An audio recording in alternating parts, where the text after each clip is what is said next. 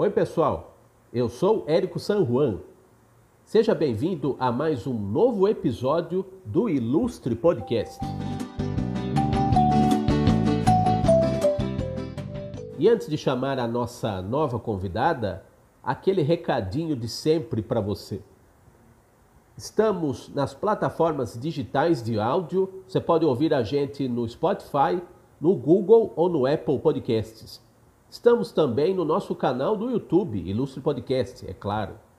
Nas plataformas de áudio e no YouTube, você pode ouvir os novos episódios e a temporada anterior, com 50 programas. No Instagram, ilustre.podcast, você pode acompanhar a nossa agenda semanal. E sem mais delongas, vamos conversar com a artista, a pianista, professora e compositora Júlia Toledo. Oi, Júlia. Seja bem-vinda ao Ilustre Podcast. Conta pra gente da sua origem, que eu vi que tem muito ou tudo a ver com o interior paulista e com o fato de você ter iniciado no piano, ter começado a estudar música muito cedo na sua vida. Oi, Érico, tudo bom? Eu que agradeço o convite. Um prazerzão estar aqui. Muito obrigada pelo, pelo espaço. Bom, meu nome é Júlia, tenho 23 anos, sou pianista. É, e eu sou do interior de, de São Paulo, né? sou de Campinas, morei grande parte da minha vida em Valinhos. E eu comecei na música graças ao incentivo da minha família mesmo. Eu tenho uma tia que é formada em piano, exerceu por pouco tempo a profissão, mas mas ela sempre teve deu esse incentivo para mim e para os meus primos de de ir atrás de tocar e de se interessar pela música. E a minha família toda, apesar de não ter muita gente que tocava, era muito musical e sempre incentivou que a gente fosse estudar música, né? E aí eu recebi também um grande incentivo desses meus primos mais velhos que já tocavam. E então eu convivia com eles nesse ambiente, queria fazer parte daquilo, queria aprender para tocar com eles. E já era meio de prática que toda criança da minha família ia estudar um instrumento e eu acabei escolhendo o piano, né? E, e daí segui. Depois acabei estudando outros instrumentos, o piano até ficou por um, uma, um bom tempo como secundário, assim, na minha vida né? Eu gostava mais de estudar violão, estudar algumas outras coisas, mas depois eu acabei retomando essa, essa, primeira, essa primeira paixão e segui por ali, né? Então, eu estudei com diversos professores daqui da região de Campinas até, até meus 15, 16 anos. E aí depois eu prestei a Unicamp, passei e, e, estudei na Unicamp. Então, fiz piano popular, ingressei em 2017 e saí esse ano, né? E, e ali foi um, um grande um, grande começo assim para mim, na verdade, a Unicamp, né? Algumas pessoas já entram lá com, com uma certa experiência e eu no caso entrei com zero experiência. Ali foi foi minha grande escola. Mas então eu trilhei esse caminho por aqui, por Campinas, né? E, e graças ao incentivo da minha família, que como eu falei, apesar de muitos não tocarem instrumentos, sempre foi muito musical, sempre valorizou muito a música.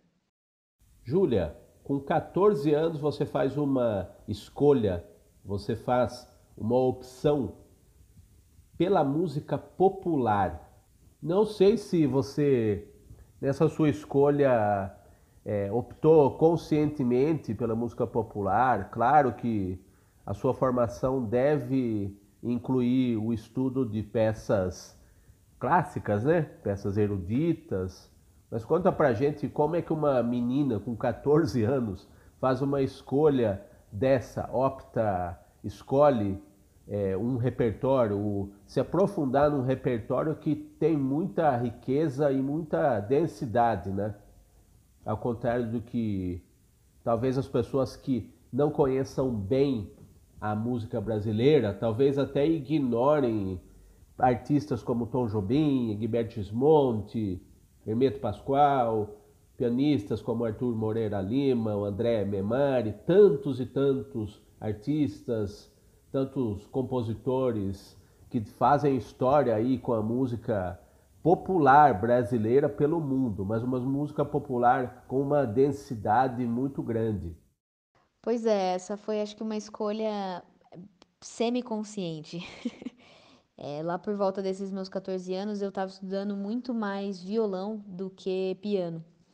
E estava até bem desinteressada no piano, até que um primo meu, que também é músico, percebeu esse meu desinteresse e foi buscar alguma outra professora de piano que me despertasse algum interesse. E numa dessas ele é, promoveu meu encontro com a Janice Pessoa, que foi uma, uma grande influenciadora nessa minha escolha, porque ela era uma professora de piano popular.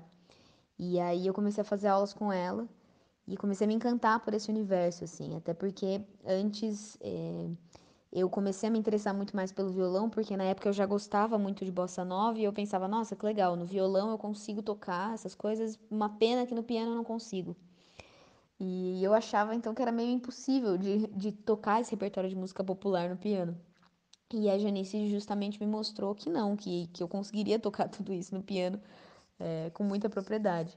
E aí, nesse momento, eu comecei a me encantar muito com a música popular, né? E, e segui esse caminho e já, já percebi que era, era por ali que, que meu coração pulsava, assim, né? E aí, depois de um ano com de aulas com a Janice, eu já tinha quase me decidido com certeza de que eu gostaria de fazer é, faculdade de, de música popular, né? E até lembrando antes disso, assim, antes de eu fazer aula com ela, eu lembro muito bem de ter isso na minha cabeça, de que eu gostava muito mais da música popular, é, e nessa época até da música pop, não tão brasileira assim, né? É, do que da música erudita, apesar de, é isso, né? Meu, meu instrumento é um instrumento que é, demanda o estudo de uma de uma origem erudita. Então, então isso a gente nunca pode descartar, eu acho, né? Esse estudo da, das peças mais clássicas e tudo mais. Mas eu comecei a perceber que, que era através da música popular que eu realmente nutria o meu interesse, que realmente meu coração pulsava. E dali eu comecei a seguir, acho.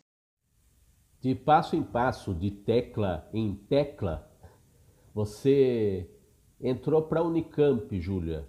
Conta para gente da sua entrada, da sua expectativa com relação ao estudo na Unicamp, se a expectativa se cumpriu, a expectativa inicial que você tinha com relação ao estudo na universidade se cumpriu ou essa expectativa se ampliou é, no fim, a Unicamp foi até um percurso mais longo do que eu imaginava, né? Não foram quatro anos, no fim foram cinco anos e meio, com uma pandemia no meio. Mas, como eu falei, né, eu estudei piano com a Janice Pessoa, que foi uma professora maravilhosa que me incentivou muito a, a ir atrás dessa vontade de, de me formar na Unicamp. Ela já era formada na Unicamp. E eu acho que a Unicamp não correspondeu às minhas expectativas, ao passo de que foi completamente. Não foi completamente diferente do que eu imaginava, mas foi muito mais do que eu imaginava. eu acho que, por mais que eu entrei tomando conscientemente a decisão de que eu queria estudar música, é, eu não tinha muita noção desse universo, né? Principalmente da música como trabalho, que realmente é uma, é uma decisão muito importante, assim, é muito é uma profissão que demanda uma paixão muito grande, eu, eu acredito, né? Eu acho que é uma. A gente precisa ter realmente essa vontade muito grande de estar tá fazendo o que a gente faz, justamente pelos desafios que se interpõem na nossa vida. E eu não tinha muita noção do que esperar, eu acho, né? E então, quando eu cheguei no Unicamp, foi tudo muito novo, foi um choque muito grande, mas foi uma das melhores experiências que eu pude ter na minha vida. É, eu brinco que a Unicamp, ela te, ela te ajuda a decidir o que você quer fazer da vida. E assim que você decide, ela te atrapalha a conseguir. Porque é, dentro da Unicamp foi onde eu tive a, algumas das minhas primeiras experiências profissionais, os primeiros contatos é, mais sérios né, com a música. Como eu falei, algumas pessoas já entram com isso muito bem resolvido na, na vida, na carreira musical. Eu não fui uma dessas pessoas, então foi ali que eu comecei a me descobrir enquanto pianista. E foi muito importante ter esse, esse espaço de troca com muitas pessoas. Mas, ao mesmo tempo, a partir do momento que você começa a se jogar no mundo, né? E eu acho que uma das, das grandes dos grandes diferenciais que uma faculdade de música tem é que você começa a trabalhar e estudar ao mesmo tempo, né? É, a faculdade, as matérias em si começam a atrapalhar o que você quer se desenvolver, né? Mas isso é uma brincadeira que eu faço, mas no geral a, a Unicamp é um, um ambiente muito fértil, né? É um solo fértil de, de muita ideia, de muita gente é, disposta a, a criar coisa nova, a, a, se envolver em projetos, né? Então ali acho que eu, foi um, um grande laboratório, uma grande escola para mim, a maior escola para mim. E eu acabei demorando para me formar justamente porque no meu último ano, que seria meu quarto ano em 2020, a pandemia estourou e eu fiquei postergando o máximo possível para conseguir fazer meu recital de maneira presencial, né? Que aí acho que a gente chega nesse ponto do recital. É, eu queria muito fazer um recital presencial justamente pelo peso que eu dou até hoje dessa minha formação na Unicamp, né? Eu acho que sem essa formação eu, eu nunca teria me desenvolvido da maneira como eu desenvolvi, eu nunca teria encontrado as oportunidades que eu encontrei, eu nunca teria olhado para o universo da música da maneira como eu olho hoje. E eu queria muito encerrar esse ciclo com um recital presencial, que acho que foi uma coisa que eu sempre sonhei, né? Quando eu entrei na Unicamp, esse meu primo, que também é músico, que teve uma grande influência nesse, nessa minha decisão também, na, na ajuda para eu entrar na Unicamp, ele estava se formando. Então eu acompanhei o processo dele elaborando o recital dele e achava isso uma das coisas mais incríveis da faculdade, essa oportunidade que a gente tinha de criar um, um show do zero. É um desafio muito grande, mas foi também, acho que, um dos maiores aprendizados que a Unicamp pôde me dar. Porque se a gente quer se propor a fazer um recital bem feito, é, a gente tem que correr atrás de tudo, assim, são as questões musicais, né, a questão pessoal tua com o instrumento, mas as questões musicais, as questões logísticas, as questões de produção. A gente tem que se envolver em todos esses processos. Você é dono do seu próprio show, né? E eu acho que essa foi uma das melhores experiências que eu pude ter na minha vida. É, eu senti que eu realmente estava condensando tudo que eu aprendi, todo o conhecimento que eu acumulei nesses cinco anos e meio de faculdade e, e tentando ao máximo colocar em prática, assim, né? Então eu, eu dei um peso muito grande nesse recital eu, e eu fico muito feliz de, de saber que ele correspondeu a esse peso que eu coloquei, né? Principalmente que durante a pandemia eu comecei a compor muito mais do que eu compunha. Antes é, eu compunha só muita canção quando eu era mais nova. E, e aí eu comecei a me aventurar pelo universo da composição de, de, música instrumental um pouco antes da pandemia e mergulhei nisso na, na pandemia. Então, o recital tomou a forma que teve graças à pandemia, no final das contas, né? Porque eu quis fazer um recital quase 100% de música autoral ou de músicas que é, tiveram uma grande influência nesse meu processo de composição e de descoberta enquanto compositora. E, e foi esse recital que eu acho que coroou para mim também essa sensação de que eu encerrei um, um, grande ciclo, o ciclo mais importante, provavelmente, até hoje da minha vida, e, e queria me, me, me convencer de que eu sou compositora, de que eu me formei uma pianista, né? E, e também mostrar, ter uma oportunidade de mostrar o trabalho, meu trabalho para as outras pessoas, né? Então eu encarei como uma, uma, um grande aprendizado também, assim, uma grande disciplina mesmo, matéria dentro da Unicamp, esse recital, essa finalização. E acho que, que eu consegui dar o meu melhor. Acho que essa foi a minha, minha grande alegria nesse recital. Eu, eu suei muito para fazer ele acontecer e eu consegui dar o meu melhor junto das pessoas que hoje em dia eu mais admiro dentro da música, né? Dos meus pares, assim, dos meus amigos. Então, foi, eu acho que a Unicamp foi uma experiência é, única e que foi encerrada com chave de ouro, assim, por esse recital. Eu acredito que o músico brasileiro seja a pessoa de mil instrumentos, né? Sem trocadilho nenhum, né? Você está no piano, mas você, seus instrumentos são a versatilidade, são a, a um jogo de cintura, né? Que não só o músico, mas o brasileiro precisa ter, né? Então conta pra gente da sua vivência na noite tocando com seus companheiros ou solo, em eventos, em festas e tudo mais. Mas também esse outro lado aí, com o audiovisual. no que essas experiências, essas vivências profissionais te ajudam, te complementam, te enriquecem na música. Bom, acho que você tem total razão de falar que o músico brasileiro é um músico que tem que ser muito versátil, né? E isso foi, inclusive, um, um ponto importante dentro da minha graduação, assim, de pesquisa e de reflexão mesmo. É, eu acho que eu, na, dentro da minha trajetória, né, eu sempre me envolvi, gostei muito também da área de audiovisual, da área de produção. É, então, paralelamente ao estudo de piano, eu sempre gostei muito de estudar é, a respeito de, de, produção audiovisual, um pouco sobre captação de áudio, de vídeo, né, de mixagem, de edição. E dentro da Unicamp, dentro dessa vivência com as pessoas, né, desses mil contatos que a gente faz, eu comecei a ter várias oportunidades de gravar amigos meus, filmar esses amigos, e dali, dentro disso, eu comecei a ver uma oportunidade de trabalho também. Então, por uma grande parte da minha graduação, se não, quiçá a maioria da minha graduação, eu tive bem essa, esse trabalho duplo, assim, entre o audiovisual e a, o piano, de fato, né?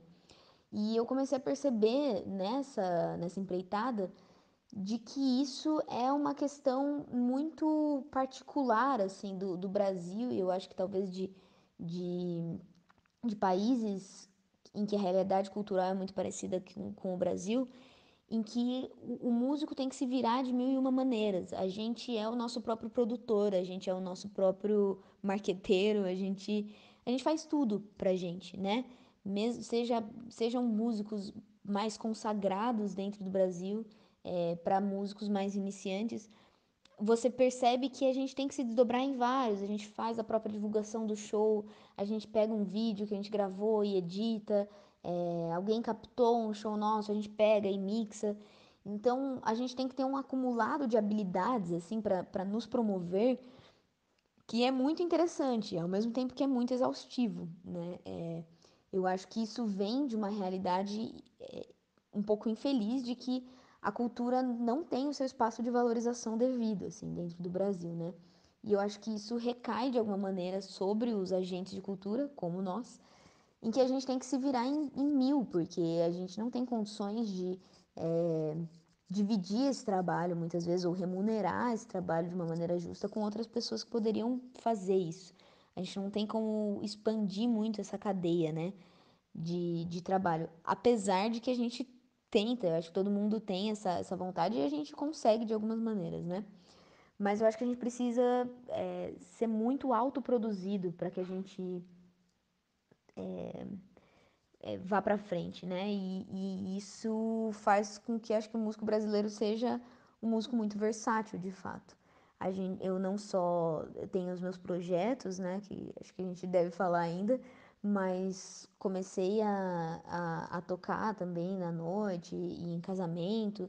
E acho que a gente aprende a, a, a, se portar em cada uma dessas situações, né? Se portar tanto pessoalmente como musicalmente mesmo, né? Saber é, de que maneira musicalmente eu posso contribuir para esse, para esse som que eu estou fazendo. É diferente, né? Pensar nisso dentro de um casamento, pensar nisso dentro de uma gig de música pop, pensar nisso dentro de uma gig de jazz, pensar nisso dentro de um projeto pessoal teu. É, mas eu considero que todas essas experiências são muito importantes, né? A gente aprende com cada uma delas.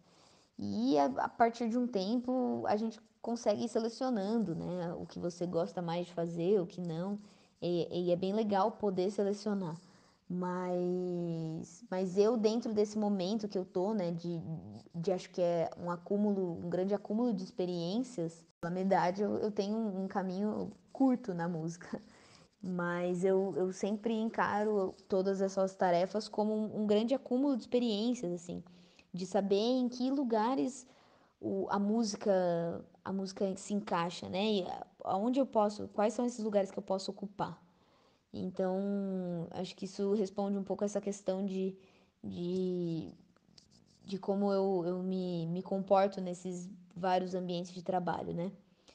Mas eu acho que dentro disso, né, essa, essa coisa que o audiovisual também me trouxe e o, isso que a gente ganha também em trabalhar em diversos ambientes diferentes, eu acho que é uma, uma noção de mundo muito maior, né? A gente entra em contato com pessoas muito diferentes o tempo inteiro.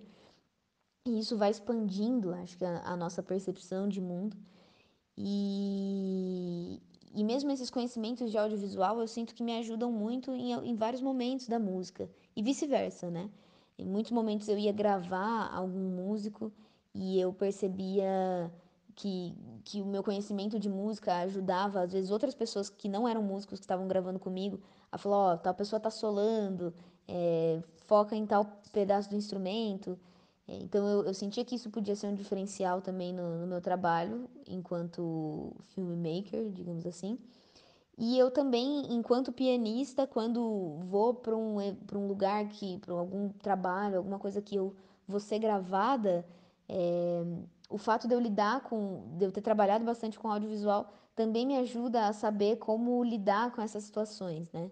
Sempre tem algo de novo em tudo, mas eu acho que as experiências vão se conversando, né? Eu acho que essa multidisciplinariedade é, um, é uma coisa muito interessante. É, apesar disso, apesar de eu achar muito interessante, como eu falei, eu acho que isso é um fruto de uma necessidade de se autoproduzir que vem do, de, desse pouco incentivo da cultura que a gente tem, dessa necessidade de a gente ter que correr atrás de tudo. E, e de uns anos para cá, de uns dois anos para cá, eu tenho tentado cada vez mais é, gastar minhas energias, focar minhas energias no piano mesmo, que é a carreira que eu quero seguir. Tem alguns projetos audiovisuais que eu ainda me envolvo, que eu gosto bastante, né? E acho que eu não gostaria de negar esse, essa minha parte, mas eu tenho cada vez mais reparado que a minha grande vontade é de fato é, seguir como pianista, usar essas, essas experiências que eu tive, mas seguir como pianista com, com os meus projetos e tocando à noite, lógico, né? Acho que a gente sempre precisa disso.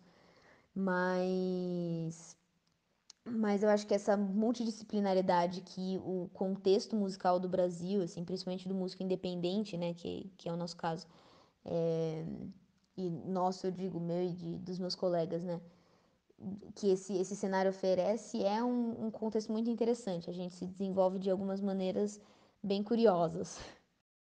Além de eterna aprendiz, você também é uma facilitadora, é uma professora de música. Conta pra gente, Júlia, da sua experiência ensinando música, principalmente por meio do Instituto Anelo. Nossa, o Instituto Anelo foi um grande presente também na minha vida. É, eu entrei lá em 2018, a convite de uma amiga minha de faculdade que já trabalhava lá. E eu considero que foi um grande voto de confiança ali do, do Lucas Soares, né, que é o fundador do Instituto Anelo de me receber com 19 anos ali, me colocar para dar aula. Eu comecei como pianista correpetidora do coral. E, e aí logo depois comecei a dar aula de prática de banda, que é o que eu dou aula até hoje lá. É, só para contextualizar, né, o Instituto Anela é uma instituição é, que oferece música, ensino de música gratuitamente na região do Campo Grande, em Campinas, que é uma região periférica. E, e aí, nessas aulas de prática de banda, para mim, o, o, grande lance foi a, ensinar como, como tocar em grupo, né? Não, não só ensinar o piano, mas ter que ensinar isso me, me deu uma perspectiva muito grande do que eu poderia aprender, do que eu poderia melhorar na minha prática, né? E eu acho que ensinar, o, o grande barato de ensinar é isso, né? Que para que você ensine, você tem que ter muito bem resolvido alguma coisa na tua cabeça. E aí, a partir do momento que você começa a ensinar, você descobre que você está resolvendo aquilo, né? Que você está aprendendo junto, que você está entendendo melhor aquilo que você mesmo está passando. Então, eu acho muito legal e acho muito massa essa oportunidade que a gente tem enquanto músico, né? Como eu falei até da, dessa versatilidade que a gente tem que ter. A gente está tocando em situações milhares diferentes, em lugares diferentes, com pessoas diversas. E a gente pode exercer funções diversas, né? Então tem um dia que eu tô fazendo mixagem, tem um dia que eu tô estudando piano, tem um dia que eu tô ensaiando e tem um dia que eu tô ensinando. Tem dia que eu tô ensinando piano e tem dia que eu tô ensinando é, pessoas de vários instrumentos diferentes na prática de banda, né? Então eu acho que isso foi uma, uma experiência, tem sido, na verdade, né? Uma experiência muito enriquecedora, muito mesmo. É, conviver com, com as pessoas ali do Instituto Anelo e principalmente dar essas aulas de prática de banda, né? É, eu acho que tem uma questão de da gente ampliar o repertório e, e começar a pensar nessas questões de, de como transmitir para os outros essas noções de que a gente tem que se escutar, de que a gente tem que estar atento ao som. É, e acho que uma outra coisa muito, muito importante que me aconteceu ali dentro do Instituto Anelo foi que essa prática de banda que eu assumi em 2019 era uma prática, um projeto de uma prática de banda só de mulheres. E isso tem sido uma, uma digamos que uma bandeira, vai, que eu, que eu tenho levantado muito, né? Acho que enquanto mulher e musicista é inevitável que isso me atinja, né? O, o machismo que a gente encontra dentro da dentro do universo da música e dar essa aula de prática de banda só para as meninas do Instituto Anelo foi uma coisa muito foi não é porque a gente ainda tem essa prática é, é uma coisa muito muito legal é criar esse ambiente assim de, de, de conforto, mas também de liberdade, de experimentação, de, de aprendizado das meninas ali, se, se empoderando, é, entendendo que, que pode tocar onde quiser, é, é muito legal, né? E a parte disso, eu também dou aulas de piano, tô dando aulas de piano no Instituto Anelo, mas também dou aulas de piano particular. E é um outro universo, né? É diferente de você ensinar vários, vários instrumentistas a tocarem juntos. Mas é tão empolgante quanto, né? Porque se, se eu amo o que eu faço, na hora que eu tô transmitindo pro outro, a gente tem que transmitir com muito brilho no, no olhar, assim, na voz. E é isso que eu tento fazer, né? É, é muito legal. Eu, eu tenho gostado bastante também dessa, dessa experiência de, de transmitir conhecimento. A música, para esse que vos fala, Júlia, sempre me passou a impressão de ser uma atividade muito coletiva, sempre há uma comunidade de músicos aí para realizar a música. A música nunca é uma atividade solitária.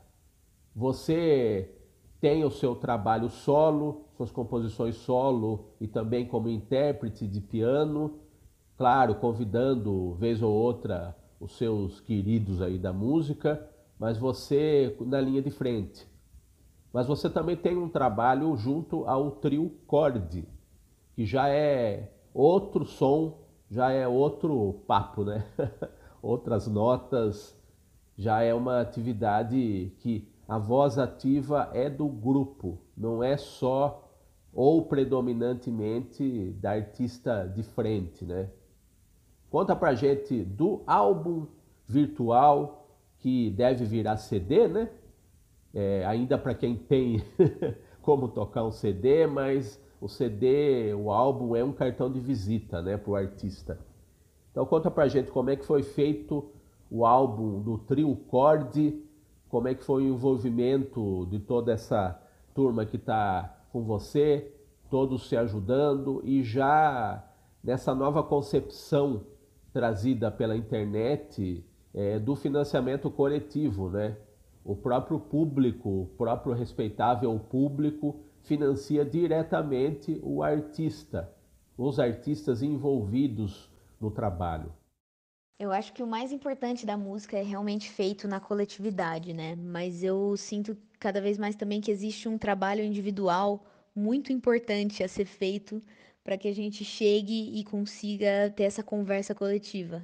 E, e eu acho que esse processo de eu me descobrir enquanto compositora também veio daí, né? Veio desse, é, desse momento muito imprescindível, eu acho, para qualquer músico, de ter o, o, seu, o seu tempo, o seu momento com, com, com o seu próprio instrumento. Você e o instrumento, você e a tua cabeça, né?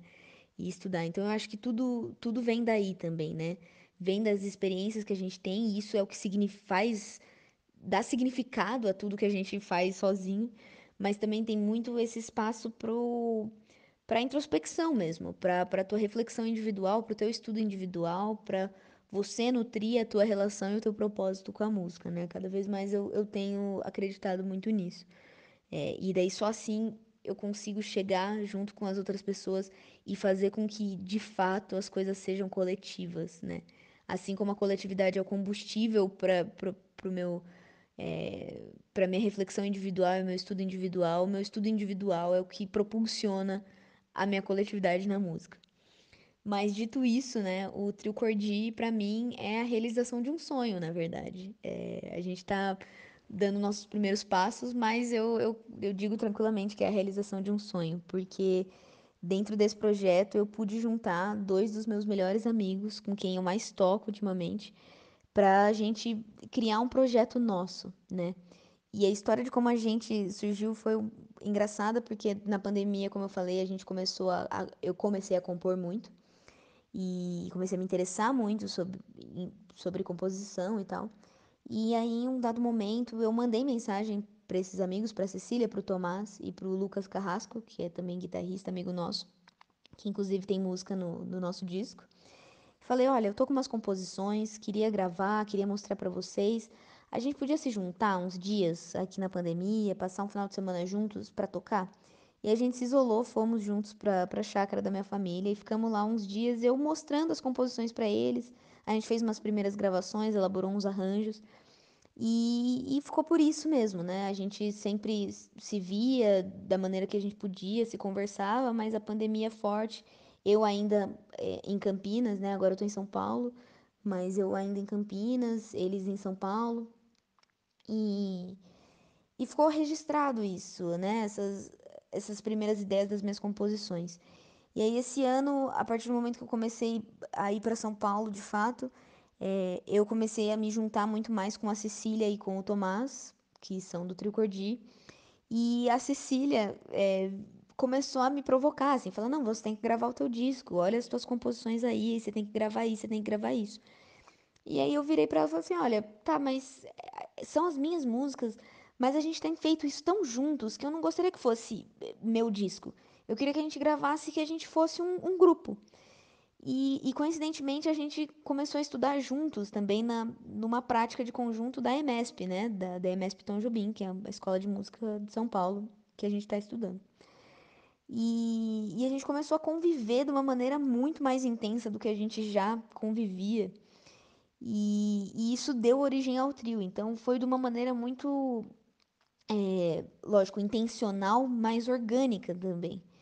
E aí, a, com, a partir desses encontros e de, de muito, muito som juntos, muitas horas de, de som juntos, a gente falou: não, vamos, vamos nomear esse trio, vamos dar um nome para isso, vamos gravar mesmo, é, vamos fazer isso acontecer, né? E daí a gente deu o nome de Trio Cordi. Um dos grandes incentivadores nisso também foi o meu recital, porque a gente começou a ensaiar muito junto as minhas músicas para o recital e, e os arranjos tomaram uma forma mais estruturada e tudo mais. Mas eu quis é, sublimar tudo isso dentro do projeto do Trio Cordi. Então, eu, eu pretendo sim fazer um disco meu, talvez com o meu nome e tal, mas para mim o, o, trio é o maior projeto pessoal que eu poderia ter nesse momento, né? É, apesar de ter o um nome de trio e, ser muito coletivo, é, eu sinto que é, é muito meu, né? Assim como é muito deles, mas é, eu, eu sinto que é nisso que eu me encontro, né? Nesse, é nesse projeto que eu me encontro demais, assim. E, e o que tem sido muito legal dentro do trio é justamente essa vivência que a gente pôde ter junto. No primeiro semestre, a gente fez uma aula da MSP de prática de conjunto com o Nenê, que é um grandíssimo baterista, né? Tocou com Egberto Desmonte, Hermeto, Elis Regina e tudo mais. E o Nenê é um baita compositor, né? E a gente se interessou muito também sobre o trabalho do Nenê. E a gente se debruçou nisso, começou a estudar essas músicas, né? Ele jogava repertório na gente, a gente tentando comer esse repertório. É, e disso nasceu, inclusive, o nosso primeiro EP, que vai, deve sair esse ano. Se não sair esse ano, vai ser no começo do, do ano que vem. A gente gravou um EP só de composições do Nenê, que vai ser esse primeiro trabalho que vai sair nosso. Além disso, paralelo a isso, né, que a gente quis é, fotografar, vai registrar tudo isso que a gente fez nesse ano com, com o Nenê, que foi um, baita, é, uma baita experiência, assim, muito importante para que a gente se se conhecesse enquanto trio também. Paralelamente a isso, a gente gravou o disco com as músicas autorais, né? Que vai ser de fato o primeiro disco do trio. Daí vão ser sete músicas minhas e uma música do Lucas Carrasco, que é esse guitarrista amigo nosso, que a gente brinca que que estava nessa nossa formação inicial, mas que pelas circunstâncias a gente acabou formando o trio, né? E ele tá sempre tocando com a gente, vira e mexe a gente chama ele para participar. E tem uma composição dele, inclusive, nesse disco, que daí deve sair também no, no início do ano, lá para março, abril, né? E, e a gente optou pelo financiamento coletivo justamente porque a gente queria realizar isso agora. A gente sentiu que era o momento que a gente queria agitar tudo que a gente trabalhou nesse ano. E se a gente fosse esperar alguma das outras maneiras viáveis, óbvio, de fazer um disco, que é juntar uma grana, nós mesmos, né, em, em trabalho, ou esperar algum projeto de lei via leis de incentivo, né, é, federais, estatais, é, a gente perderia esse tempo que a gente gostaria de gravar, né? Então a gente acabou optando pelo financiamento coletivo, que foi muito interessante, a gente recebeu apoio de muita gente querida e, e, as, e conheceu gente também que apoiou a gente, né, que a gente não conhecia. E a gente conseguiu atingir as nossas metas de, de financiar esse disco e o EP. Então tá, tá tudo já encaminhadíssimo. Ano que vem tem EP, tem disco, tem tudo para sair do Trio Cordi. É, mas foi uma experiência também, é, acho que junto do que eu falei da Unicamp, outra experiência maravilhosa assim da minha vida, né? De, de gravar esse projeto que, como eu falei, não vem com o meu nome solo, mas eu considero o projeto mais pessoal que eu tenho até hoje. É, considero muito meu, assim como deles, mas, mas acho que a gente conseguiu imprimir muito o nosso jeito, né, de cada um de nós três. E eu acho muito bonito que a gente tenha conseguido criar essa, essa convivência, né? Como eu disse, eu sinto que foi intencional, porque a gente veio com propósito, mas ao mesmo tempo foi orgânico. É uma vivência de amigo mesmo, né? Da, da gente estar junto nos momentos de descontração e nos momentos de trabalho, que é difícil de lidar, mas é muito, muito gostoso. Acho que é a melhor, me, melhor condição de trabalho que, que poderia existir. E, e, a gente tem feito um trabalho muito legal, né? É, eu, eu acho que cada vez mais é querer desenvolver isso, querer desenvolver a confiança um no outro, musicalmente falando para que esse trabalho alcance outros patamares, né? Acho que esse é o nosso principal objetivo, de levar para frente tudo isso. Mas dar esse pontapé inicial com o disco, registrar todas as músicas que a gente tem feito até agora, é... foi um processo muito nosso, muito pessoal e de muita descoberta também do que a gente quer continuar fazendo, do que a gente pode fazer melhor, do que a gente não quer fazer mais. É, acho que tudo isso é, é, muito, muito valioso.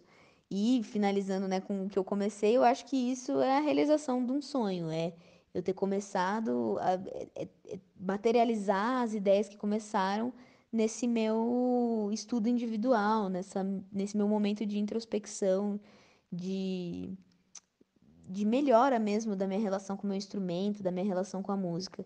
E eu acho que isso completa esse ciclo, né?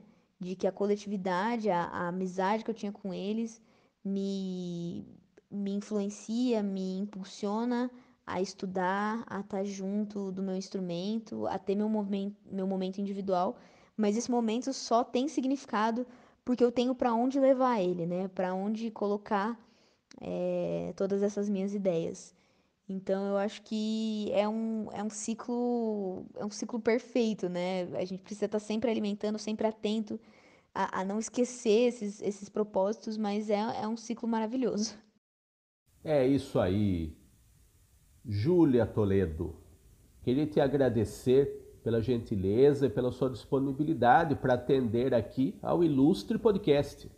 Deixa aqui os seus contatos na internet, as suas redes sociais, como é que podemos encontrar essa artista tão singular, ainda tão jovem, né? Mas já indicando um presente principalmente e um futuro brilhante pela sua atuação tão honesta, tão íntegra e tão densa e tão viva e tão é, agradável, tão instigante para os ouvidos alheios, né? os nossos ouvidos, os ouvidos desse público que aprecia a arte do Brasil. Poxa, eu que agradeço o espaço, muito, muito legal fazer parte desse podcast. Agradeço demais as perguntas, toda a conversa. É, é muito legal porque nessas horas que a gente começa a falar da gente, é, surgem várias reflexões, né? Auto-reflexões. Espero que, que isso possa servir de combustível para quem estiver ouvindo de alguma maneira também. Acho que essa é a coisa mais legal de, de compartilhar conhecimento e compartilhar experiências. É, agradeço demais, demais o convite. É, para quem quiser me acompanhar então, meu Instagram, acho que é o principal canal ultimamente, né? Meu Instagram é juemtoledo.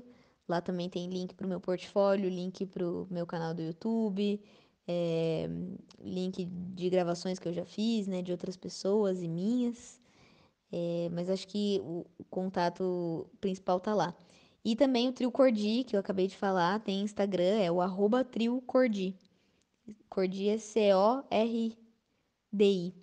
E e segue lá a gente, que como eu falei, a gente já tem algumas músicas em, nas plataformas de streaming, né? Algumas versões ao vivo de, de composições minhas. Mas logo tá, tá saindo o nosso EP de músicas do Nenê, que é um grandíssimo compositor. O EP se chama Quinta Quase Cedo. E logo também, em breve, daqui a uns meses, vem o nosso disco de músicas autorais, primeiro disco oficial autoral do Cordi. Então, acho que é isso. É por ali que, que vocês me encontram. No meu Instagram também dá para dar uma olhada em outros projetos que eu tenho. Tenho desenvolvido bastante coisa que eu estou bem contente e espero que, que todos que, que tenham interesse também gostem e, e achem legal, assim como eu tenho tido muito prazer de elaborar tudo isso. Mas é isso. Agradeço demais aqui a participação. É, espero vida longa ao, ao Ilustre Podcast. Muito legal abrir esse espaço, principalmente para artistas jovens, independentes como eu. Fico muito feliz é, de poder participar e de compartilhar um pouquinho da, da minha curta trajetória até agora. é isso aí. Muito obrigada. Um abraço. Muito bem. E chegamos ao fim de mais um episódio do Ilustre Podcast com a pianista Júlia Toledo. E não se esquece de seguir a gente no Instagram, ilustre.podcast. Segue a gente no YouTube, se inscreve no nosso canal no YouTube, ative as notificações. E também estamos nas plataformas digitais de áudio, Spotify, Google ou Apple Podcasts. Eu sou Érico San Juan e este é o Ilustre Podcast.